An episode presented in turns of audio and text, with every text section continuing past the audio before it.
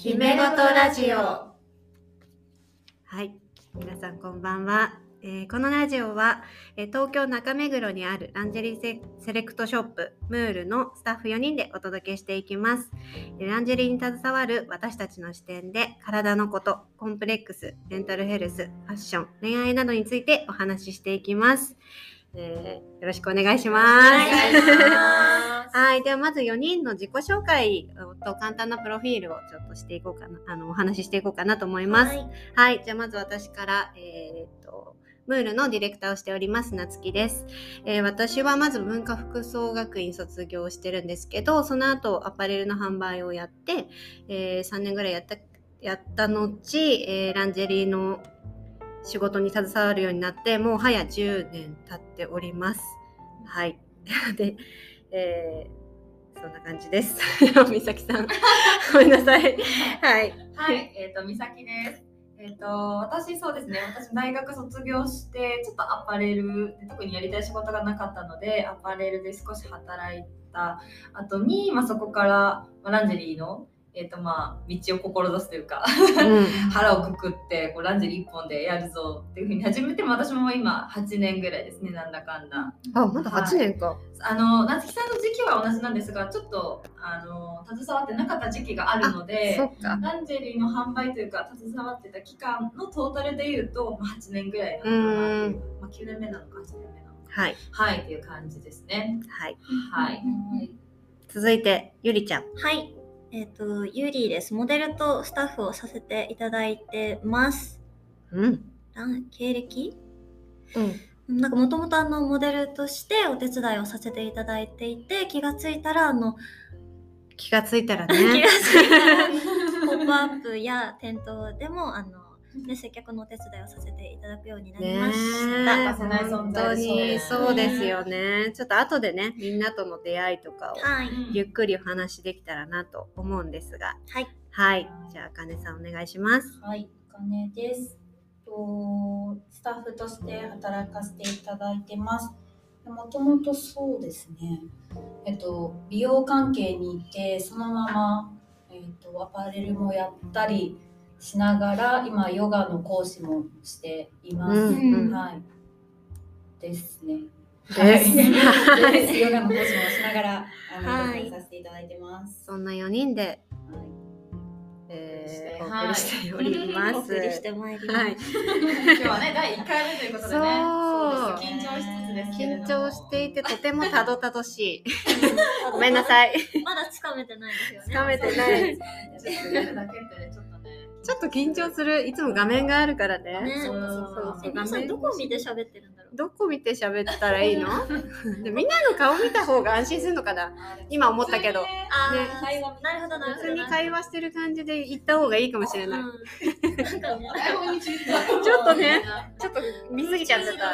うんそう私のプロフィールの時とか誰も突っ込んでくれなかったからなんか何言っていいか分かんない思ったより短かったから。ごめんなさい。そうね。2分以内って書いてあるのに30秒ぐらいで終わっちゃった。ごめんなさい。ちょっと後でね喋りますはいはいはい。そう。じゃあまずなんか初めにこのムールのメンバーって言ってるけれどもムールってどんなお店なのっていう話をした後に、まあ、その視点で、えー、と他の話題を話していくよっていうのが分かった方がいいのかなと思うので、ちょっとムールのコンセプトだったりを、えー知らない方もいると思うのでお話をしていきたいと思いますが、はいはい。えっ、と、もう間もなく1周年を迎えるんですが、うんムールは、えっ、と、ランジェリーのセレクトショップです。えっ、と、自由な選択と心と体の解放をというコンセプトを掲げておりまして、まああなたが素敵であることを証明する、そんなランジェリーを、えー国内のブランドだったりとか、えー海外のえーとインポートランジェリーなんかをこうセレクトしながらそれを伝えています。まあ、こう理想的なビートされている、まあ、ステレオタイプじゃないですけど、まあ、そういう体いわゆるモデル体型みたいな体に近づけるための、まあ、バストメイクだったりとか補正っていう概念だけじゃないそういう概念だけにとらわれずに、えー本来の自分の体をこう受け入れていく受容していくっていう考え方のもと、えっとセレクトをしております。なので、まあ、パッドがないいわゆるノンパテって言われるブラだったりとかノンワイヤーのブラだったりとかあとボディースーツとかそういった、えーキャミソールとか、まあ、えっ、と、アイテムも、なんていうのかな。いわゆるこの下着のセットみたいなものでないものも数多く取り揃えていて、まあ、もっと本当に自由に、えー下着の選択ができるようになったらいいなっていう思いでそういったスタイルを発信しています。はい。まあ私たちね、あの、まあ、30代、20代後半から30代の、えー、とメンバーでもあるので、やっぱり自分たちも年を重ねることで体も変化していくなっていうのを感じているし、まあ、やっぱり若い時が全てじゃなくって、その時々でこう肌だったり肉質だったりとか、まあ、シワも増えてきたりとか変わっていくじゃないですか。それもすごく愛おしくて儚いものだな。その瞬間にしかない自分なのでそれを大切にしていけたらいいなと思っていて積極的にそのポジティブな意味で肌を見せていくっていうことを、えー自分の体をこう認識するための意思表示だと思って私は、えー、と発信をしています。はい。はいちょっと抽象的な表現になってしまいましたが、わかるかな？伝わるといいな。ぜひあのムールのインスタグラムとか見ていただけたらそうですね。いいかなと思います。はい。なんかね、ご自身で試していただいてより伝わるそうね。ね、うん。そういう素敵な場所なので。はい。はいぜひお店にも足を運んでいただけたら嬉しいなと思います。はいで、まあ私たちがこう、どういう経緯であの集まったかみたいな話も最初なんでしようかなと思うのですが、改めて。改めてね、はい。えっ、と、まず私、実は、えっと、10年ぐらいランジェリーの仕事してますって言ったんですけど、2013年ぐらいから、えっ、と、まあ、えー表参道にあった補正下着とインポートの、えっと、ランジェリーを扱ってるお店で働き始めたんですけど、まあ、そもそも、えっ、と、さっきね、省略しすぎちゃったからちょっと話します。そう、アパレルの仕事をしてて、なんかこう、自分の力で何かを変えられるみたいな、なんだ新しいことができるっていう気がしなかったんですよ。その、アパレルの業界で、ファッション、ん？お洋服の業界で、なんかこう、私がやるべき仕事ってあんまない、あまりないのかなって思って、新しい道を探した時にランジェリーがふと浮かんで、もともとその下着っていうものにすごくあの興味があったっていうのもあるんですけど、女性の体がすごく好きだったの女性の体の曲線っていうのにすごい憧れが強くてそこから、まあ、こうランジェリーをお洋服に取り入れるみたいなことを結構自然としてきたっていうのもあったので、えーとまあ、ランジェリーの仕事をしようと思ってその2013年から働き始めたお店っていうのがきっかけです。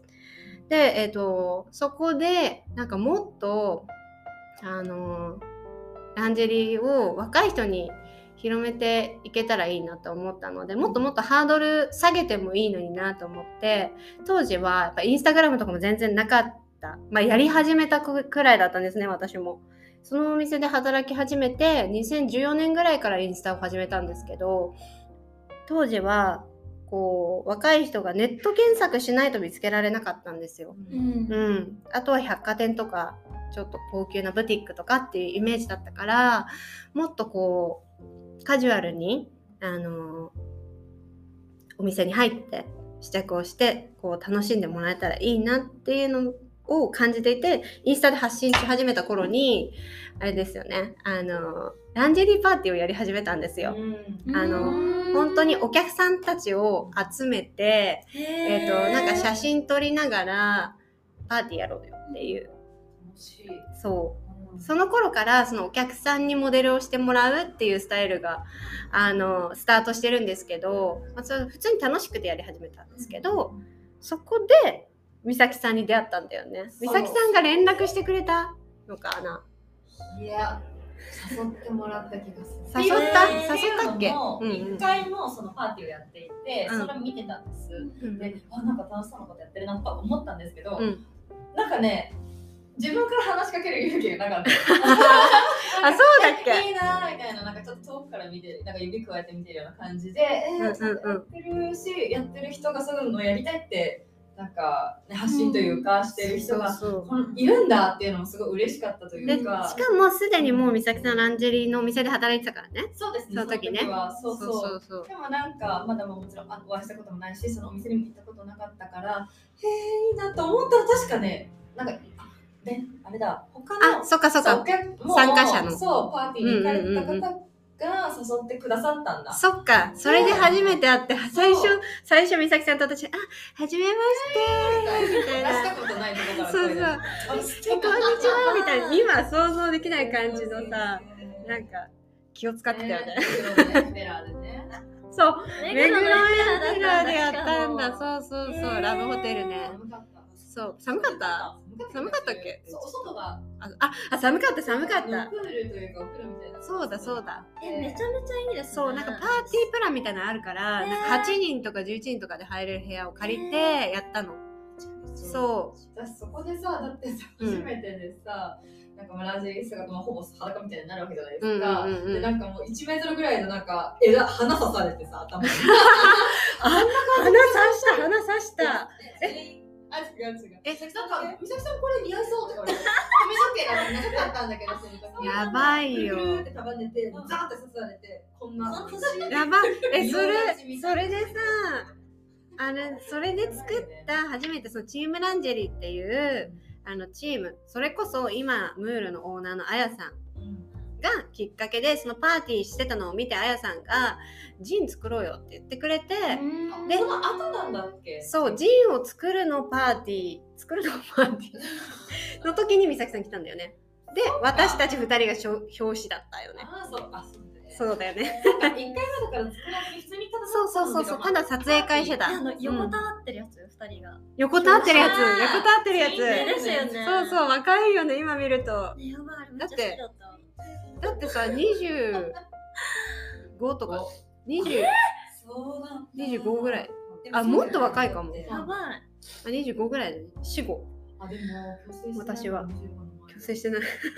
そこ？25だったあなるほどなるほど。記憶がいいへーその前だわやばいね。すごいよね。面す白いパーティーがあってそこからまあなんかあの同業他社っていう感じで結構付き合うようになって美咲さんとは、ねそこからだからお店も遊びに行くようになそうそうそう顔合わせる機会は増えて。でえっ、とたまたまね私が勤めてたお店がクローズになってしまったのでで2016年からイルフェリーノというね前身になる、えー、とブランド設立に私は携わらせていただき、えーもう10 2016年にオープンして1週間後ぐらいにゆりちゃんが見つけてきてくれたんだよね。そうすごいよねお店に。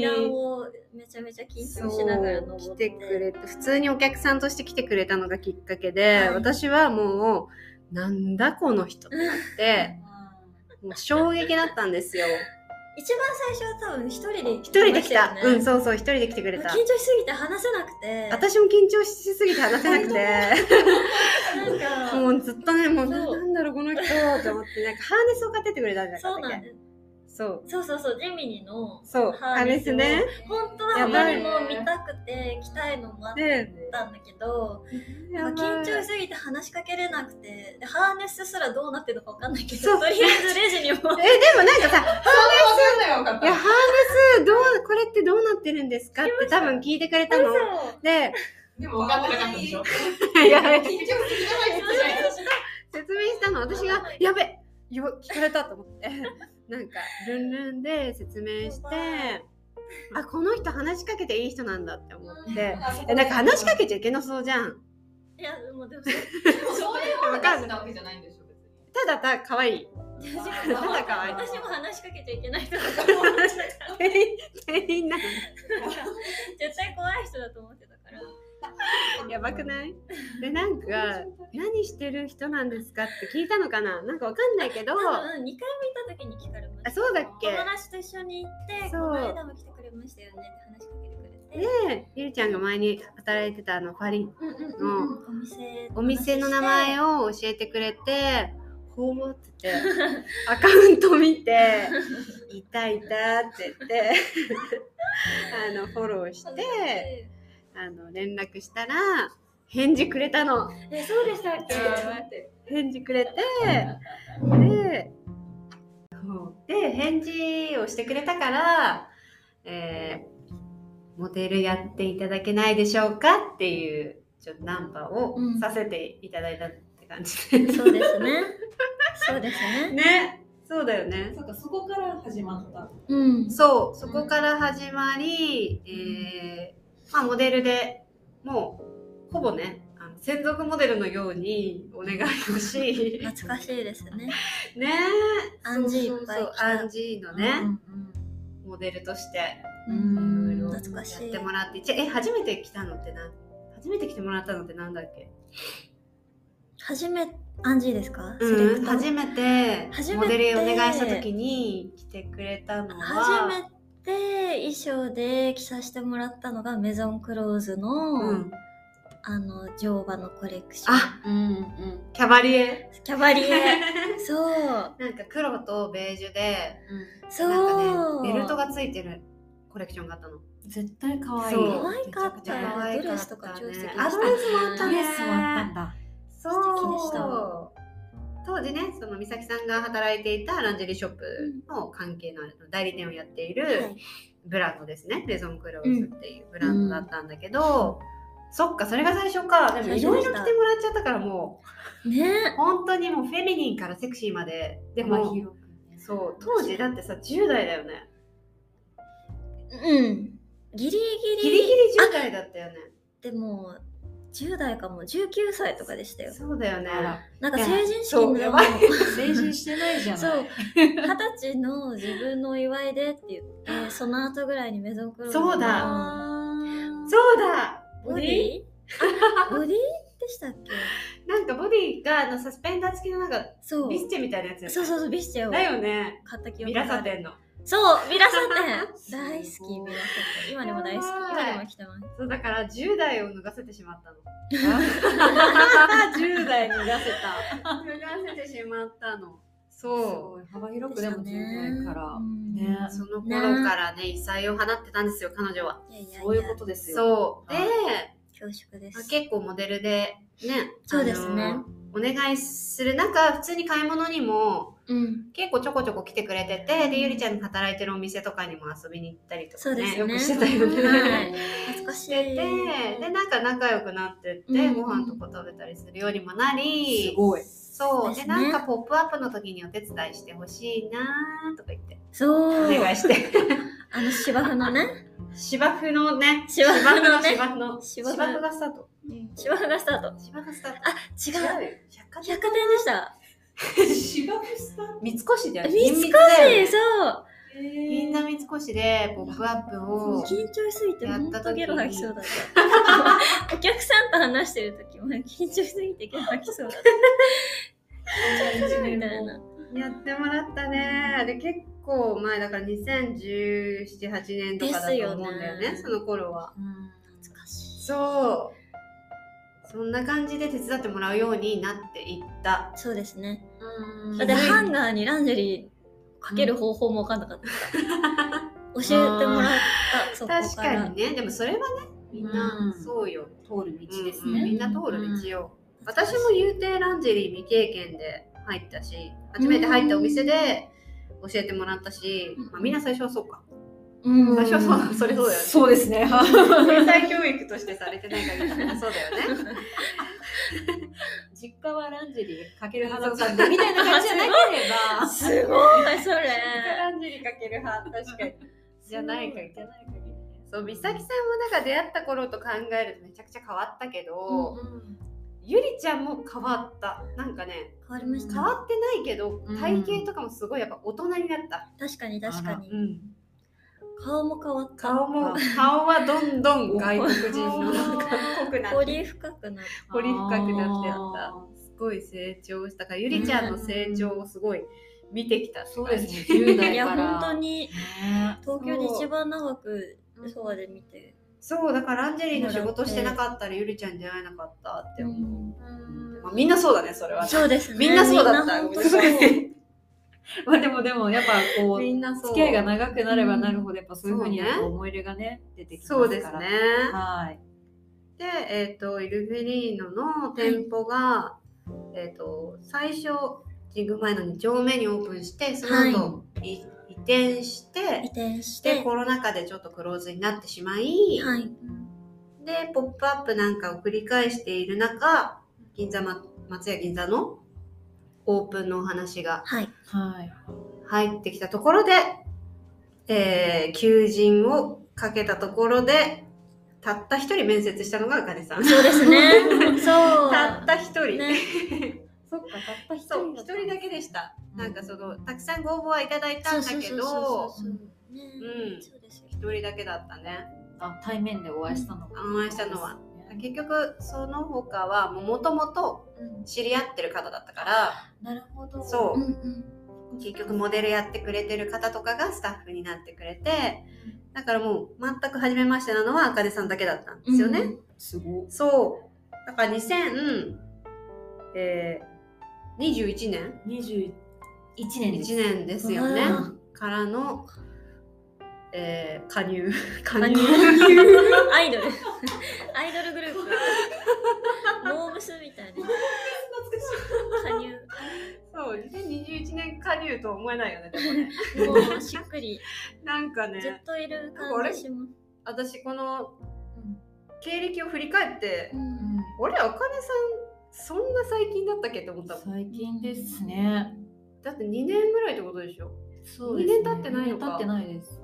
えそれー、変な感じね？2変な感じだよね。年でもそっかうん。そう、なんかまあ、えっと、もともとモデルをやってくれてた方の知り合いだったから、うんうんなんかその、なん安心感はあったの。うん彼女の知り合いというかお友達だったら、間違いないよねってみんなでそうですね話して、うん。そうそう、それであかねさんにね、加入していただいたんですよね。よかったです。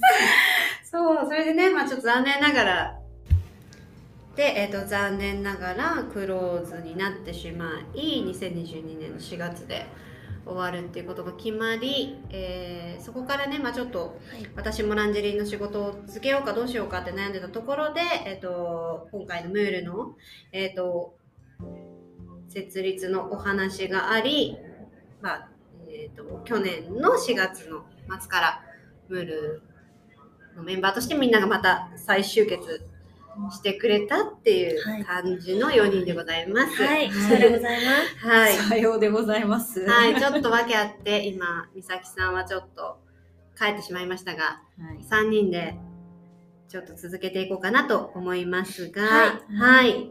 えっ、と、ランジェリーにそもそもね、あの、うん興味を惹かれたきっかけというか、うんあの、し、何？仕事にしてみたいなって思ったうん。きっかけをちょっと聞こうかな。そういうエピソードみたいなもの、うん。うん。私。あかねさん、あからいこう だって、あの、応募してくださっている唯一の、あそっかそっか今のメンバーでも唯一の応募者なんで。あ、そっか。そうそうそうそうそう。えー、なんだろう。まあ、普通に10代の頃から、まあ、その補正下着ではないものとかはもちろんい、あのつけた時に感動はすごいしたのを覚えてて、でもまあ、またこう、なんかこう、ハマっていったというか、そのきっかけは完全にイルフェリーノでした。一番最初にイルフェリーノで買ったのがオパークだったんですよ。うん。えードイツの。そうそう。はい。でもうデザイン的にもこうしあのフィッティングというかこう着た時の感動もすごい良かったしあとイルベリーノのオリジナルもうん。お洋服もうん。だったんですけどうーんなんだろうな。こう一般的なこうカテゴライズされているものとかもこういこう全部超えて、うん。なんかこう自分のなんて言ったらいいんだろうな。うーん。なんか自分の大事なもの大切にしていたいものっていうのを、うん。なんかこう改めて認識できたのがなんかこうイルフェリーノのその一発目買ったランジェリーだったんですよ。嬉しいでうあとはなんかこうお洋服オリジナルのお洋服もうんそれを身につけた時に、ん。あって思い出した感じなんか私、へーこういうの好きだったよねってあなんか思い出せたようなこう高揚した感じとかあ。はい。なんかこういろんな気持ちがちょっと渋滞してしまったんだけど なんかこう処理できない感じだったんだけど、うんでもなんかこういうのをあのすごい感じられて、でまあもともとこうヨガもやってるからこう体とかっていうのもすごい好きだったので、なんかそこからなんかこの感動って多分みんなもしかしたら起きてるかもしれないって思った時に、うん。なんかこうイルフェリーノのこうランジェリー大好きな人たちと一緒に、なんかこうその空間を共にできたら嬉しいなとか、うん、そういうのが共にねそうそうそうできたらいいなっていうのが、まあ、きっかけで私は今こうお手伝いさせていただいてるっていう感じです。嬉しいそんなストレートに なんか伝わってたんだな、うん。やってきたことがちゃんと伝わってたんだなって思うとすごい嬉しいですね。うん、そうか。じゃあもともとランジェリーは好きだったんですね、そうもともとすごい好きうん、うんで、うん。こだわってた。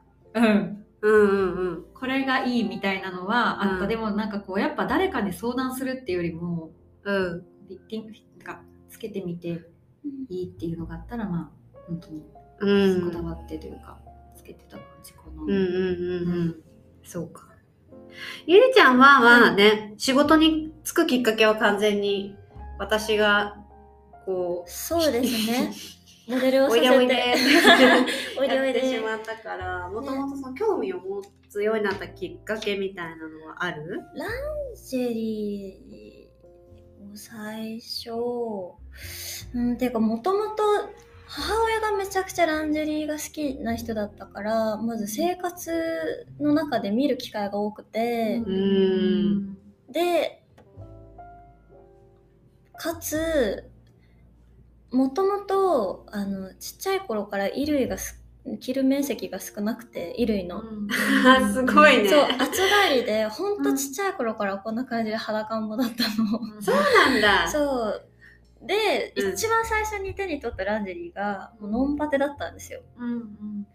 で、ノンパテで、うん。で、可愛いノンパテのランジェリーを探すごいね。してうて、ん。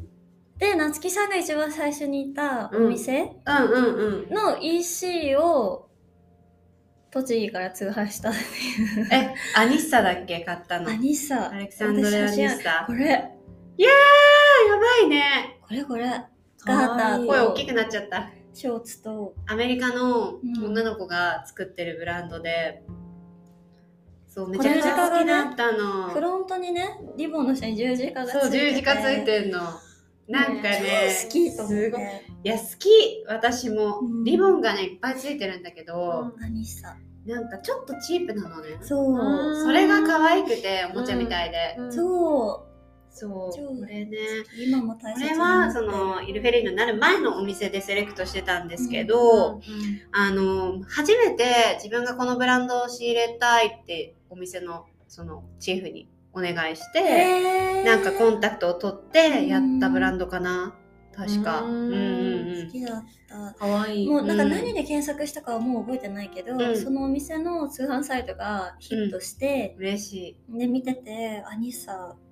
見つけてもうなけなしの高校生のお小遣いで。高校生すごくない？高栃木校生でってすごくない？でも上京するちょっと前ぐらいだったと思うんですそっけどか。高校の頃だってそんなもうこんな世界があるなんて知る由もなかったし、うん。ギリギリゆりちゃんはさ多分 SNS で知っそうですてねくれてるよねそのお店をね、うん。そうですそうです。んうんうん。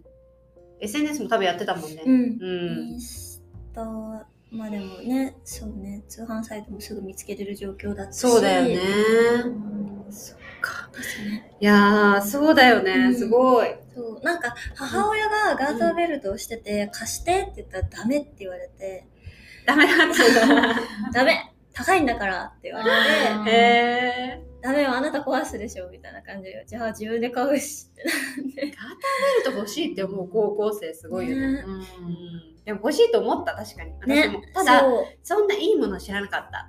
あうん私もですうん本当に偶然奇跡であのおす店が嬉しい検索の上位に出てきてくれた。いやーすごいね、うん。そこから最初は。そうですね。そ。こからじゃあ衝撃の出会いにつながるわけですね。そう。なんで、それは緊張するわなんか。知らなかったんです。大人になって、うんイルフェリーノで夏木さんを知った時にうん。もともとそのお店にいらしたっていうのも知らなかったんですあ私は。うんうんうんうん。あそっかそっか。知らなかった全然別のお店っていうかもうスタッフさんがどういう人がいるかとかも全然把握してなかったから。そうね。そんなに発信してなかったからねそその当時は。それで、え？みたいなあのお店だと思って。そうそうそうそう。私のね別にディレクションしたお店とかではなかったんで、うん。普通に働かせてもらバイトしてただけだったから、そうそう。懐かしい、すごい懐アニかしいですね。さイルフェリーノでもメイドさんみたいなのやったやった。よねうんうんうん。ピンクとか。あれそう。も超好きでした。取り扱ってました。ちょっとだけ、面白いね。そういう話が。ね不思議。うん。そうだから私はごめんなさい私の話になっちゃって大丈夫かな。私はそもそもその下着その SNS 世代じゃなかったから、うん。当時その10年以上前は SNS ってまだアカウントも持ってなかったし mixiとかをやってたけどね、うんそう Instagram はまだ本当に一部の人しかやってなかったんですよ、もうファッション感度が高い人しかやってなくて、うんなのでそこでリサーチするとこあんまりなかったから、うんホームページで検索してそのお洋服のお店じゃなくてそのランジェリーのお店で働いてみたいなって思って探した探してヒットしたのがそのお店だったんだけど、そう。やっぱりその私はえっともともと子供の頃からあの下着屋さんでえっと買ったキャミソールとかをそのまんまこうお洋服みたいにして着たりとかするのが大好きだったので、下着に関してはすごく興味があったんだけど自分にしっくりくる下着って見つけられてなくてうん。そのブラジャーっていうのは見つけられてなくってで初めてそのノンパテのうーんと1枚レースのブラジャーをつけた時にあこれじゃんと思ってそのバストがなくても綺麗にこう着れるブラって盛ることが正解じゃないなって、うんその時に気づいて誰も教えてくれなかったから広告とか、えっと他のフィッティングお店に行ってフィッティングしてもなんかやっぱり盛るタイプのフィッティングしかしてもらえなかったところ、うん。なんかこういう価値観があるんだって思ってそれに感動してもっとあのこういう面白いランジェリーがたくさんある選択肢がたくさんあるっていうことを広めたいなって思ってその最初に出会ったお店で働き始めたっていう感じですね。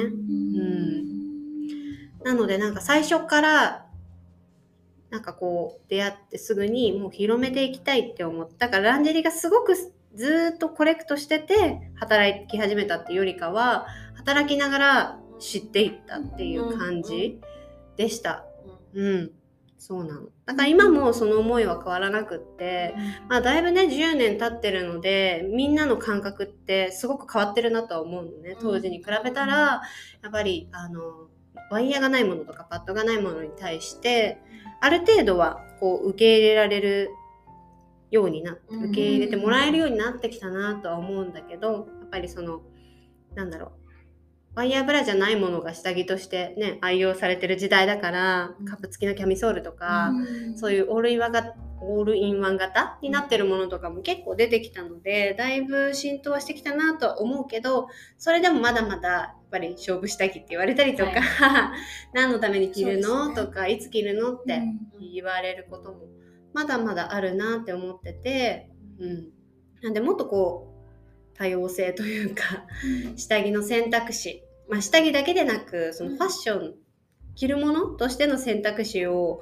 こうたくさん提案できたらいいなって今も、えー変わらずに思っております。はいはい。そんなところでちょっと長くなってしまったんですが終わりたいと思います。ちょっとね、はい最後の方美咲さんも不在で、ねえ、美咲さんの話もがね、聞きたいと思うんですが、うん最後ね、エンディングを美咲さんが歌ってくれるはずだったんですけど、ちょっと残念ながらその歌が今聞けないということで、はい。なので、えっ、と、次回に持ち越したいと思います。はい。はい。でまあえっ、とまあこういうね価値観を持った私たちがお話ししていくんですがなんかはいこんなことについて話してほしいとかってうんいううんリクエストなどあれば、ぜひえっ、と DM とかいただけるととっても嬉しいです。励みになります。はい。お願いしで。今後ねなかなか4人で集まって配信っていうのはちょっと難しいかもしれないんですけど、はい。2人とか3人とかであの続けていきたいと思うのでぜひご視聴いただけますと幸いです。